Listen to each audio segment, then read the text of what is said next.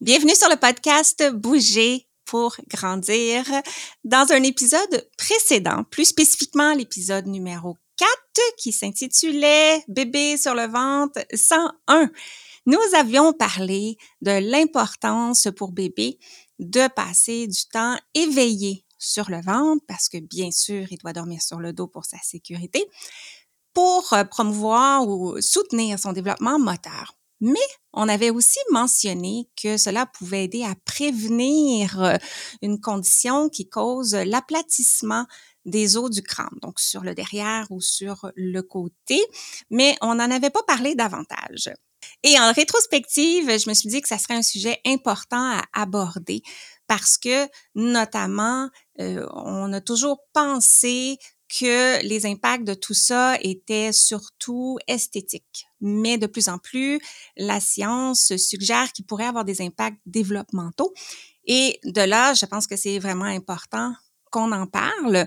Et parce que le professionnel de prédilection qui reçoit les bébés qui euh, vivent euh, avec cette condition-là ou qui développent cette condition-là, c'est le physiothérapeute. Eh bien, j'ai été chercher une physiothérapeute pour enfants avec euh, toute son expertise et connaissances sur le sujet. Donc, sans plus tarder, je vais faire place à Marie-Félix Rivard-Dionne pour venir discuter de ce sujet-là avec moi.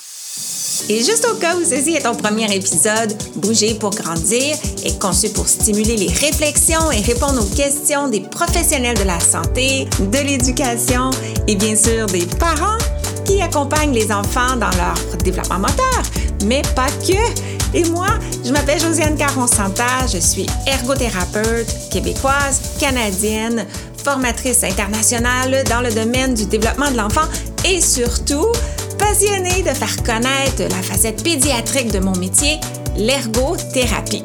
Merci d'être ici et sans plus tarder, poursuivons avec l'épisode d'aujourd'hui. Bienvenue. Merci. Est-ce que tu pourrais nous parler un petit peu de toi et de ton parcours professionnel pour nous aider à te connaître? Oui, bien sûr. En fait, euh, j'ai gradué du baccalauréat, pardon, en kinésiologie à l'Université de Montréal en 2012. Puis ensuite, j'ai poursuivi mes études en physiothérapie à la même université où j'ai gradué en 2017. Fait à la fin de mes études, je suis retournée m'installer euh, dans mon coin en Abitibi. Et puis, euh, je suis au fil du temps là, devenue copropriétaire d'une clinique de physiothérapie euh, au privé. Puis, j'ai toujours eu un intérêt pour la pédiatrie. Je voyais un peu dans des enfants. Puis, c'est vraiment là, quand j'ai eu ma première que euh, mon intérêt a vraiment grandi pour la physiothérapie pédiatrique. Puis en plus, euh, le timing a fait que ben c'était la COVID. Et puis euh, beaucoup de temps pour faire des formations avec papa à la maison en plus, puisque tout était arrêté. Donc j'ai commencé à faire plusieurs formations en pédiatrie. Et puis, quand j'ai eu mon deuxième garçon, c'est vraiment là que j'ai développé une passion pour la physiothérapie pédiatrique, puisque euh, mon petit bonhomme, il a un syndrome génétique qui lui apporte, entre autres, là, un retard de développement moteur important. Fait que depuis ce temps-là, là, je me spécialise euh, de plus en plus là, en pédiatrie. Bien, une belle expérience, puis je pense que tu vas avoir beaucoup à nous apporter, notamment sur ce sujet-là.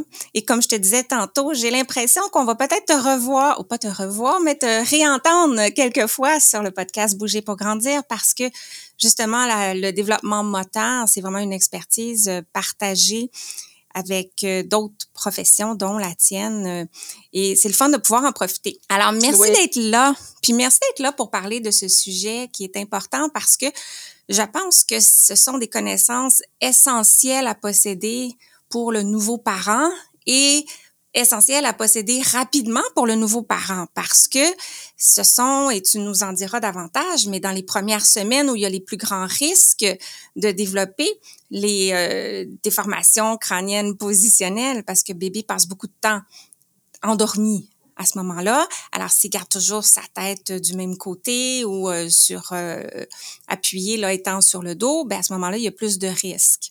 Mais Pourrais-tu nous expliquer, j'ai utilisé le, gros mot, déformation crânienne positionnelle. Donc, c'est quoi exactement? Qu'est-ce qui se passe? En fait, là, c'est un aplatissement de l'arrière du crâne qui peut être soit au centre, à l'arrière, ou plus sur un côté que l'autre, qui va apparaître, ben, qui peut être présent là, dès la naissance ou qui va apparaître au cours des premiers mois de vie, là, comme tu as mentionné, entre autres parce que le crâne euh, de bébé, là, quand il naît, il va être très malléable. Ce qui est super important puisque ça va faciliter le passage de bébé lors de l'accouchement. Mais euh, c'est le désavantage, c'est qu'il peut se déformer là, très rapidement là, suite à la naissance. Puis l'aplatissement va être dû euh, à une pression qui va être exercée de manière prolongée ou répétée toujours au même endroit sur le crâne du bébé. OK. Donc, bébé peut naître avec cette euh, problématique-là. Oui, exactement. En fait, là, selon la position euh, dans le ventre de maman, surtout en fin de grossesse là, ou lors de grossesse multiple, la position du bébé peut faire en sorte que euh, la région de son crâne à l'arrière, principalement du côté droit, c'est vraiment la façon que la majorité des bébés vont être placés dans l'utérus ben ça va être en contact avec l'os ilium de la maman. Donc, ça peut créer là, un aplatissement en intra-utérin. Fait que bébé naît avec sa plagiocéphalie. Là. Fait qu'on le voit là, de temps en temps ou parfois directement lors de l'accouchement, là, quand il y a l'utilisation, par exemple, de forceps ou de ventouses qui peut venir créer là, le début de l'aplatissement. OK. Donc, à ce niveau-là, on peut pas tellement prévenir ou savoir à l'avance.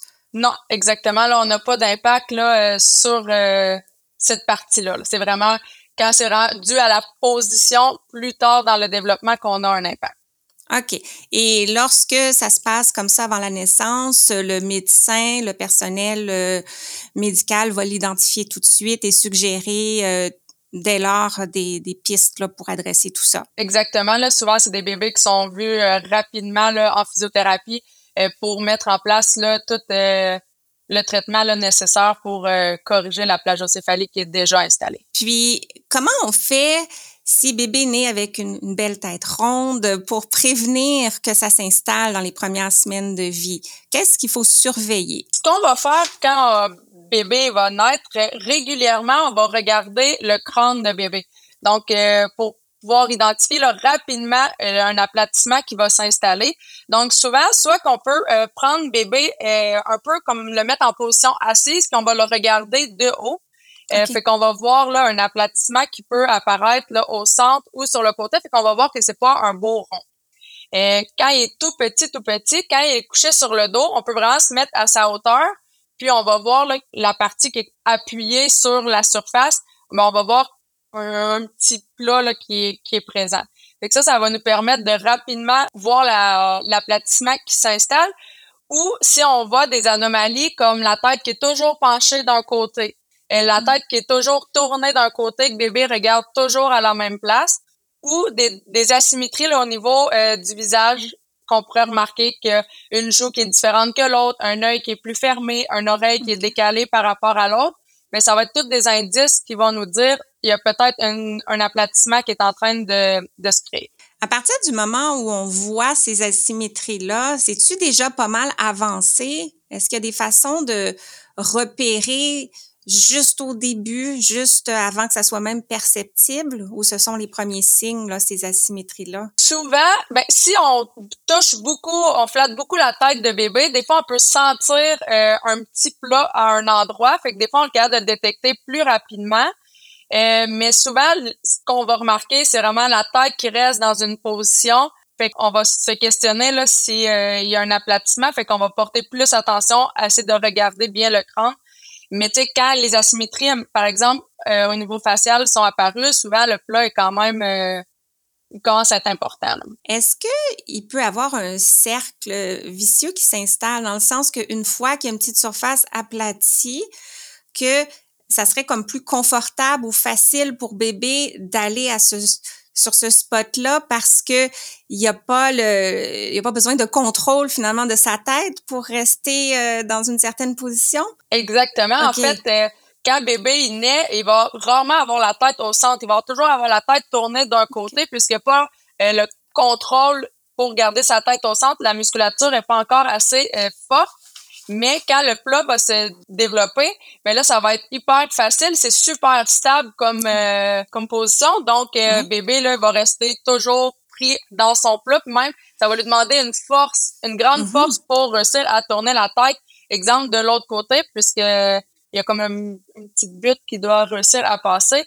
Donc, euh, souvent, là, quand le plat commence à s'installer, bébé va rester là, dans cette euh, position-là euh, tout le temps. Là, ça va être plus facile et plus confortable.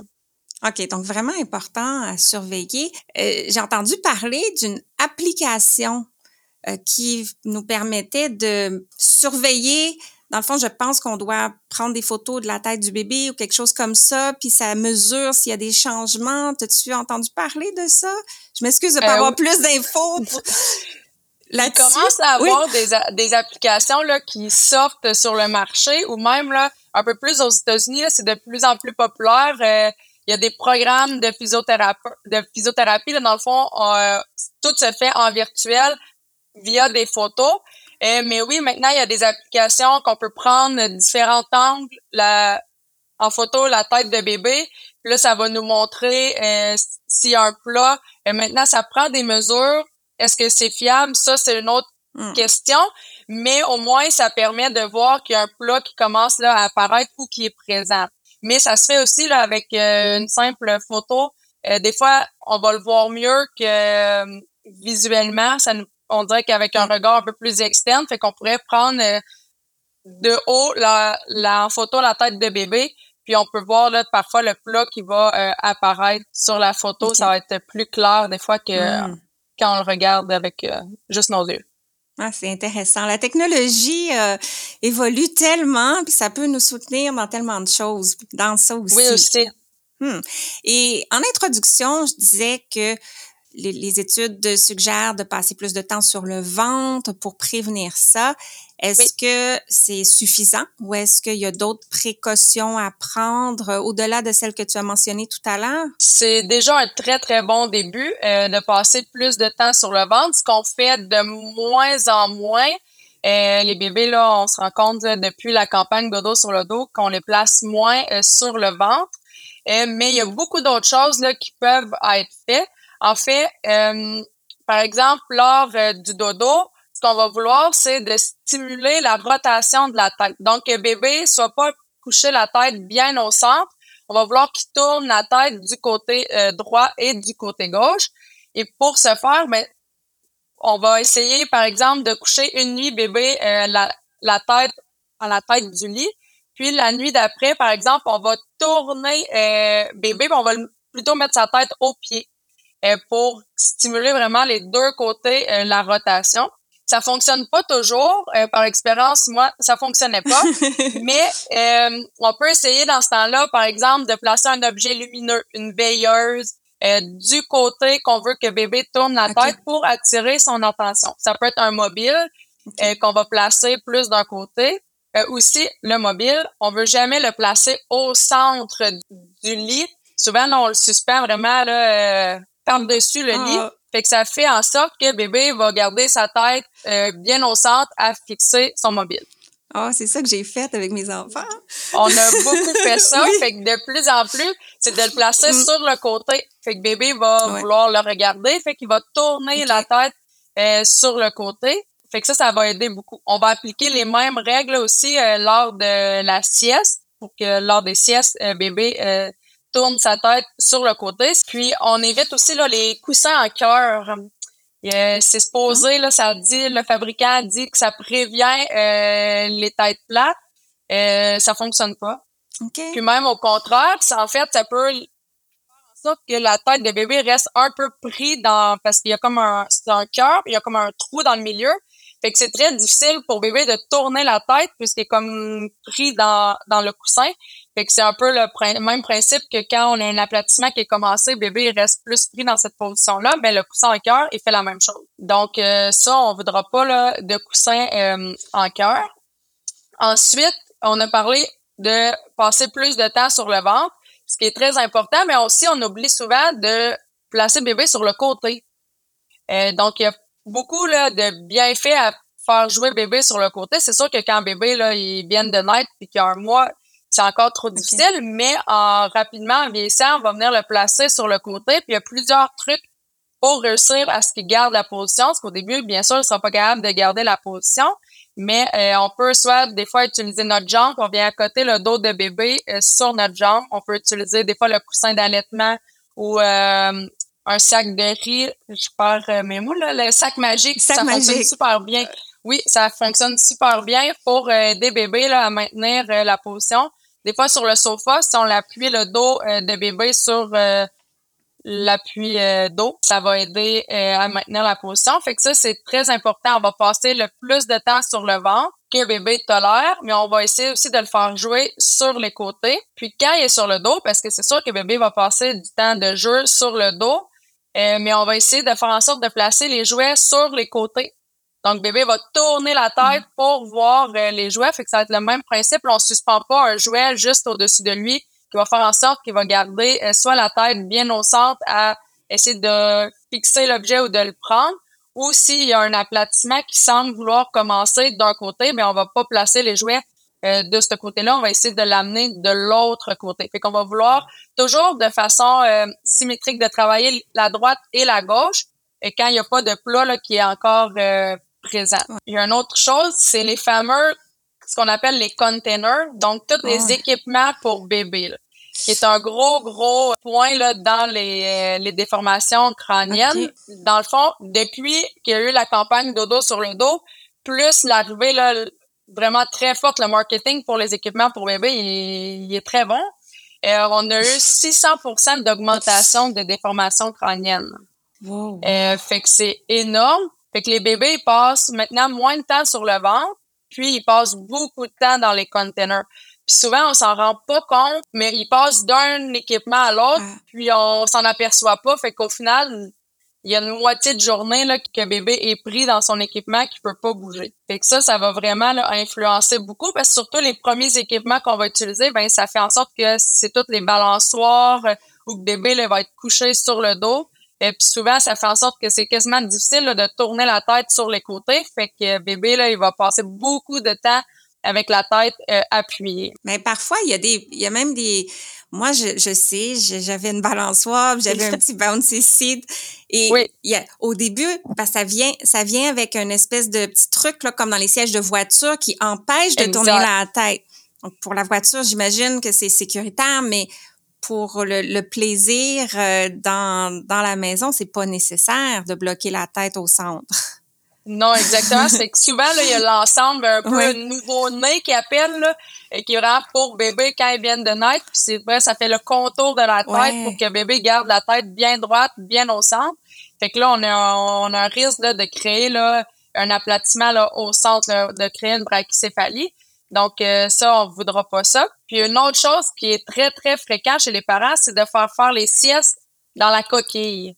Ah. Euh, fait qu'on arrive de notre euh, de faire nos commissions, bébé dort bien parce que la majorité des bébés là, exact. Fait que la majorité des bébés dorment très bien dans la coquille. Fait qu'on rentre, on laisse bébé dormir dans la coquille. Fait que pendant exemple une heure, il a la tête bien au centre, bien en train d'aplatir là sa tête. Fait que ça, c'est quelque chose aussi qui est très important.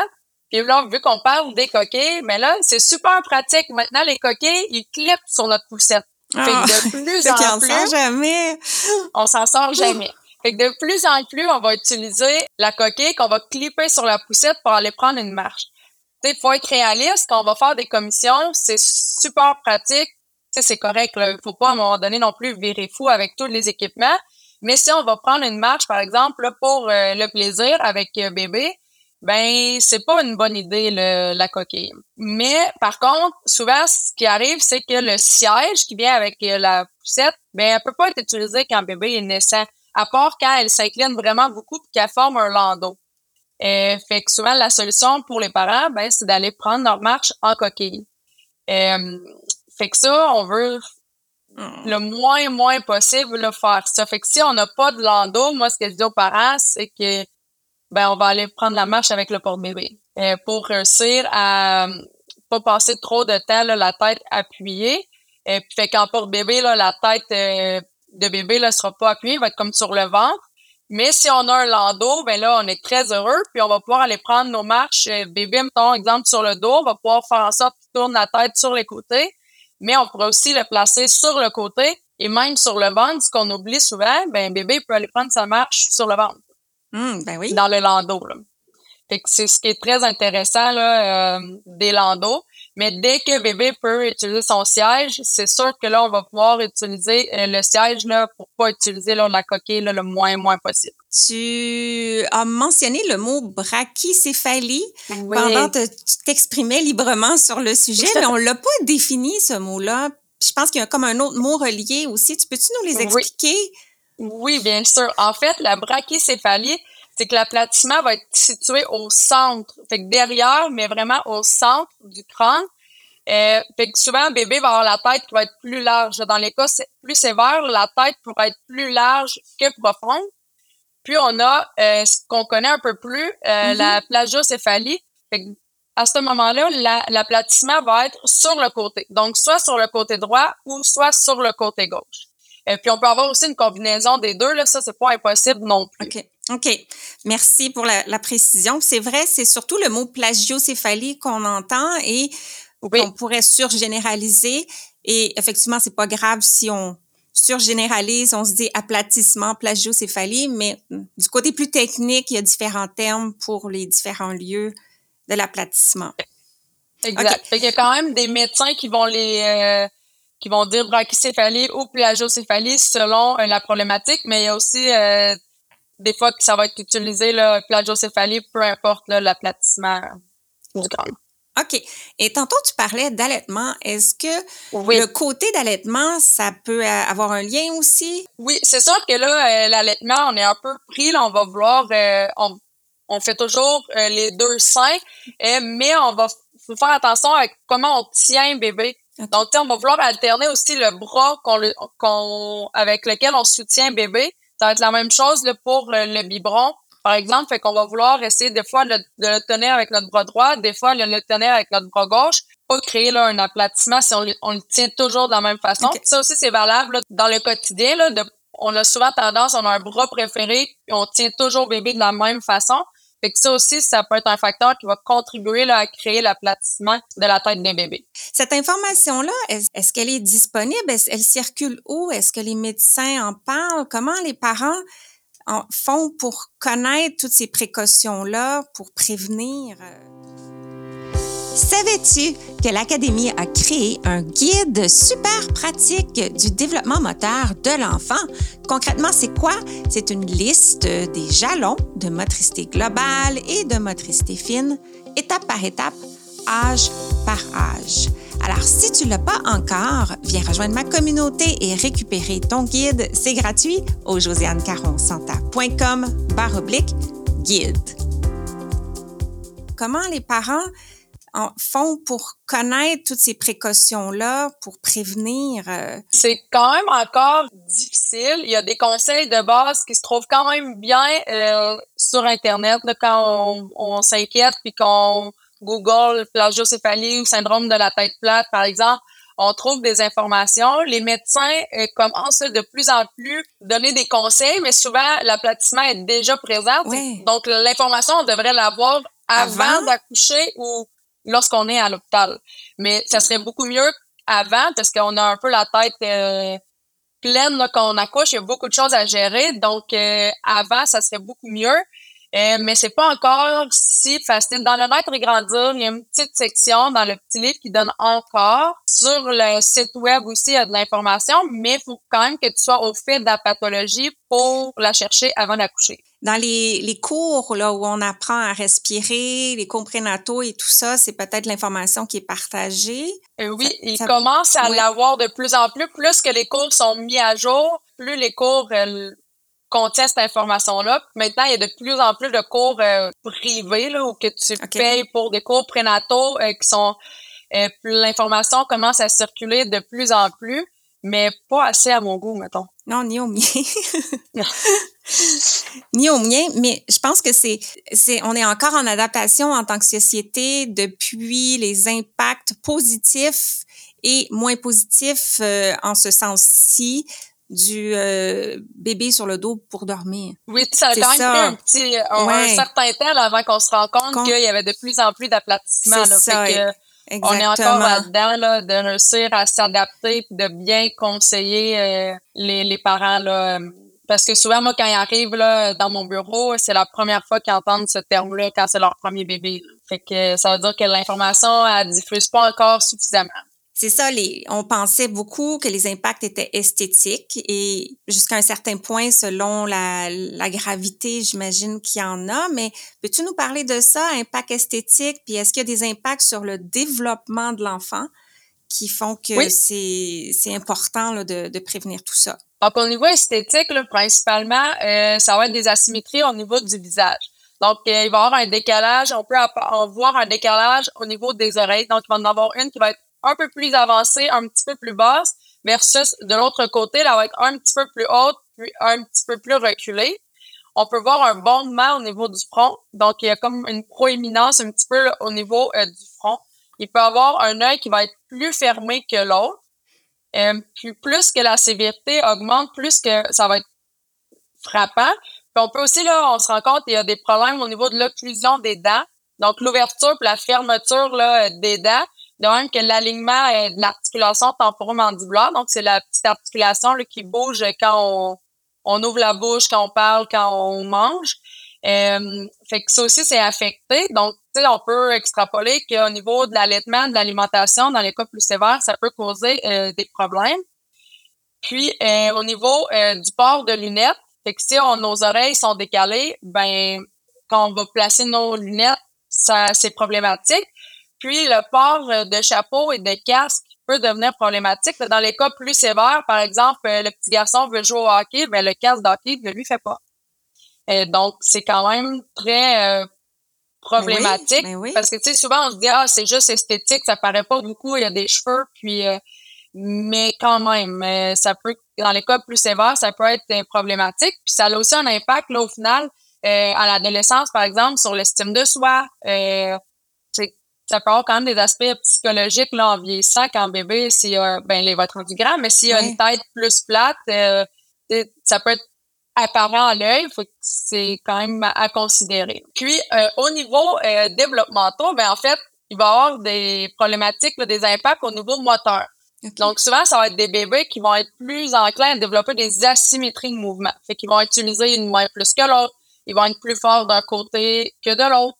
Euh, parce que, par exemple, mm. ils vont toujours la tête tournée euh, d'un côté. Fait que c'est sûr que c'est plus facile si j'ai la tête tournée à droite d'utiliser mon bras droit que mon autre main que je vois presque pas. Puis euh, souvent, puisqu'une des causes, c'est l'utilisation euh, des équipements pour bébé, des containers, mais ça fait en sorte que bébé est pris dans l'équipement. Fait qu'il il passe moins de temps euh, sur le ventre, puis moins de temps au sol à jouer librement. Fait que ça aussi, ça va avoir des impacts là, sur l'acquisition des différentes habiletés motrices. Fait que des fois, on va avoir des retards au niveau des roulades, de s'asseoir, le ramper, la marche à quatre pattes, même la marche autonome, qui peuvent être toutes un peu retardées parce que bébé, ben, il n'y a pas les occasions euh, de le faire. Fait que, ça, c'est indirect. C'est pas la plagiocéphalie comme telle qui va créer ça, mais euh, c'est qu'est-ce qui a causé la plagiocéphalie va aussi apporter des retards au niveau euh, du développement. Fait que ça, c'est le côté moteur. Puis là, de plus en plus, il commence à avoir des études, puisque il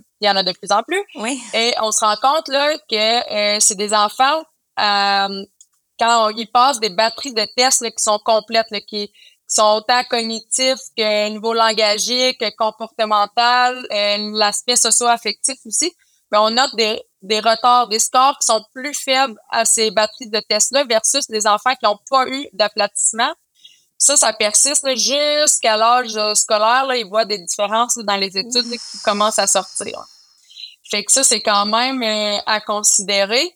Fait qu'il a pas, un, pour le moment, il n'y a pas de lien euh, de cause à effet, mais c'est vraiment que si tu as eu une plagiocéphalie, ben là, c'est comme un marqueur d'un risque de retard dans différents, différentes sphères du développement. Mais euh, on ne sait pas qu'est-ce qu'est-ce que les études, euh, les prochaines études vont nous apporter. Là.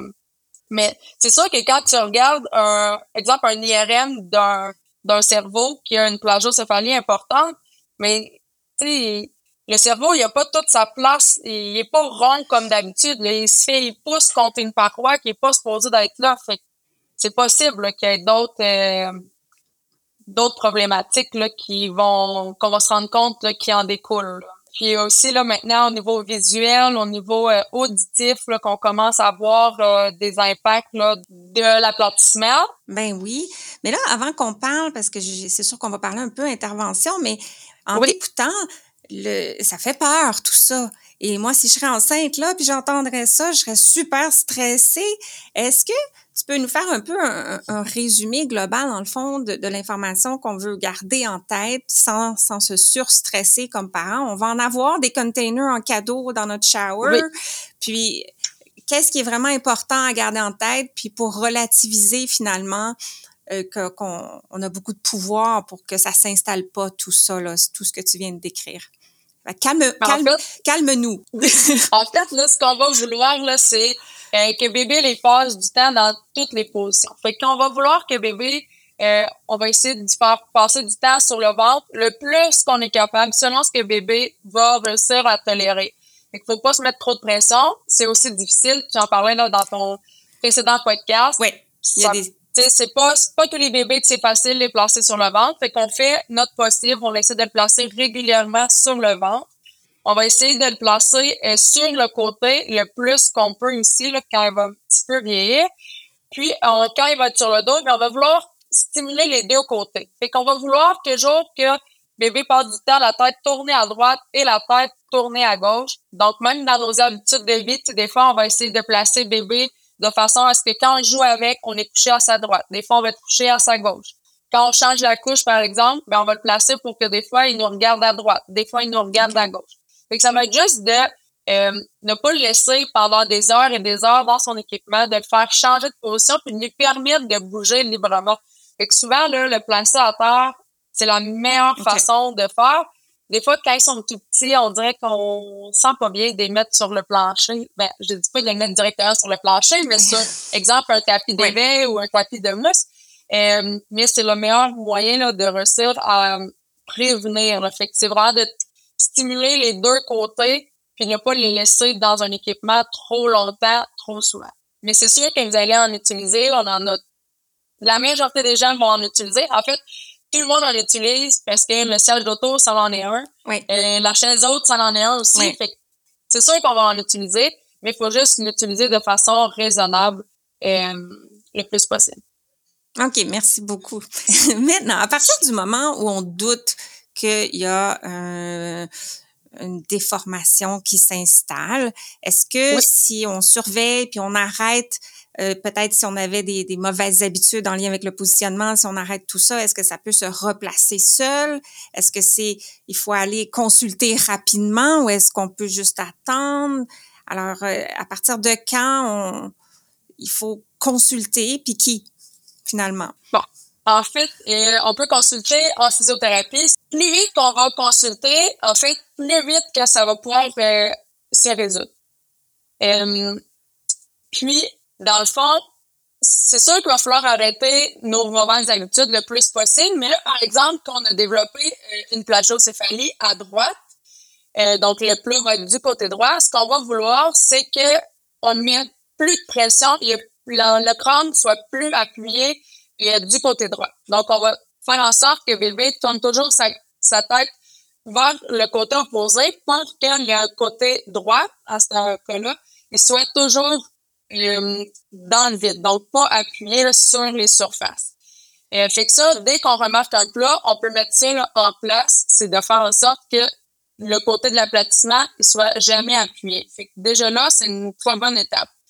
Euh, mais il faut aussi réussir à trouver la cause de l'aplatissement. Parce que, par exemple, une des causes, et ça peut être un torticolis. Fait que ça, le torticolis, ça va pas se résoudre euh, tout seul. Ça va prendre des interventions. Euh, pour le résoudre. Donc là, on va devoir consulter.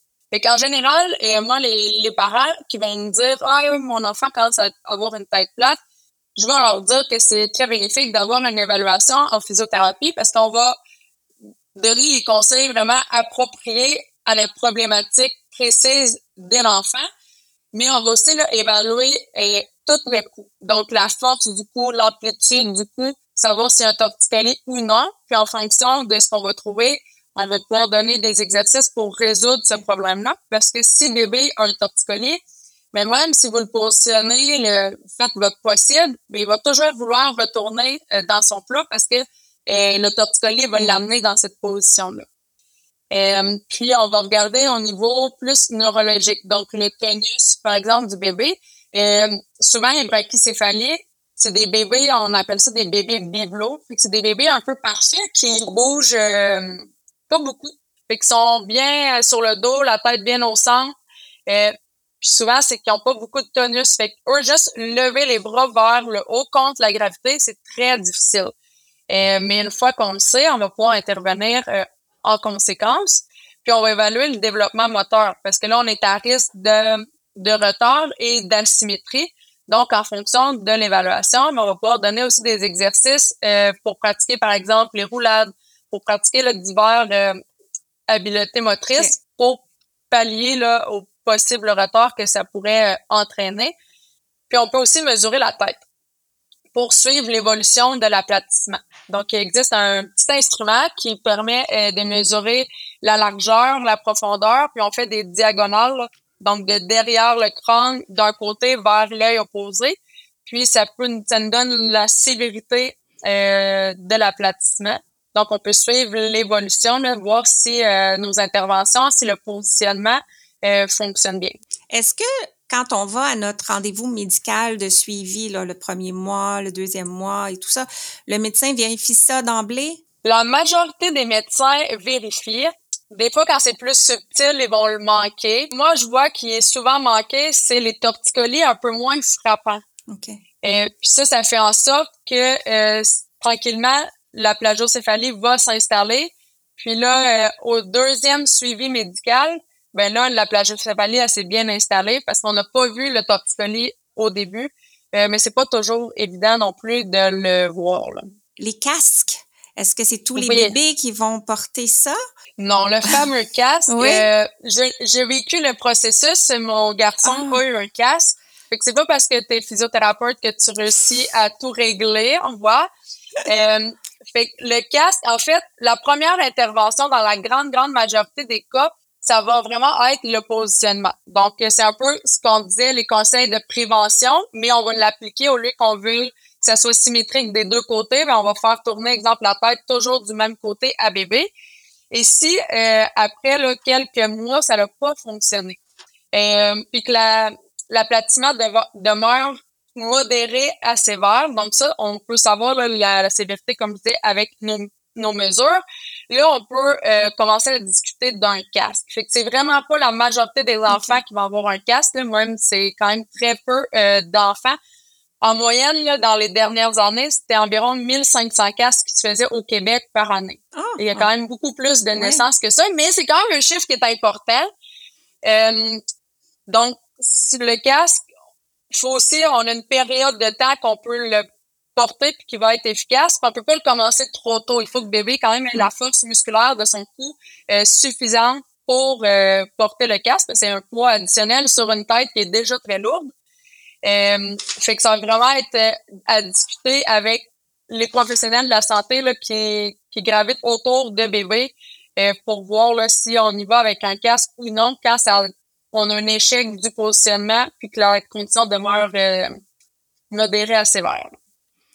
Alors, lorsqu'on a consulté un professionnel, ben d'abord reconnu, dépister le problème, consulter un professionnel, intervenu avec des stratégies de positionnement et ou peut-être éventuellement le casque. Est-ce que la majorité des déformations crâniennes positionnelles se résorbent? Oui, la majorité euh, se résorbe ou du moins, exemple, un aplatissement qui était euh, considéré sévère va devenir, par exemple, léger. Donc, la majorité euh, vont se résoudre. C'est sûr que ça prend l'implication puis l'assiduité des parents et des proches aussi qui côtoient bébé là, pour mettre en place les exercices et le positionnement. Euh, puis, c'est sûr que plus rapidement on le prend en charge, ben, il y a plus de chances qu'on le résout tout au complet ou du moins qu'il reste juste euh, un petit aplatissement là, léger à la fin. Tu mentionnais que, bon, par exemple, toi, tu es dans le secteur privé, et si moi je suis un parent par exemple, j'ai pas d'assurance privée ou j'ai pas nécessairement les, les ressources financières pour aller au privé, est-ce que le, le réseau public va m'aider? Oui, bien sûr.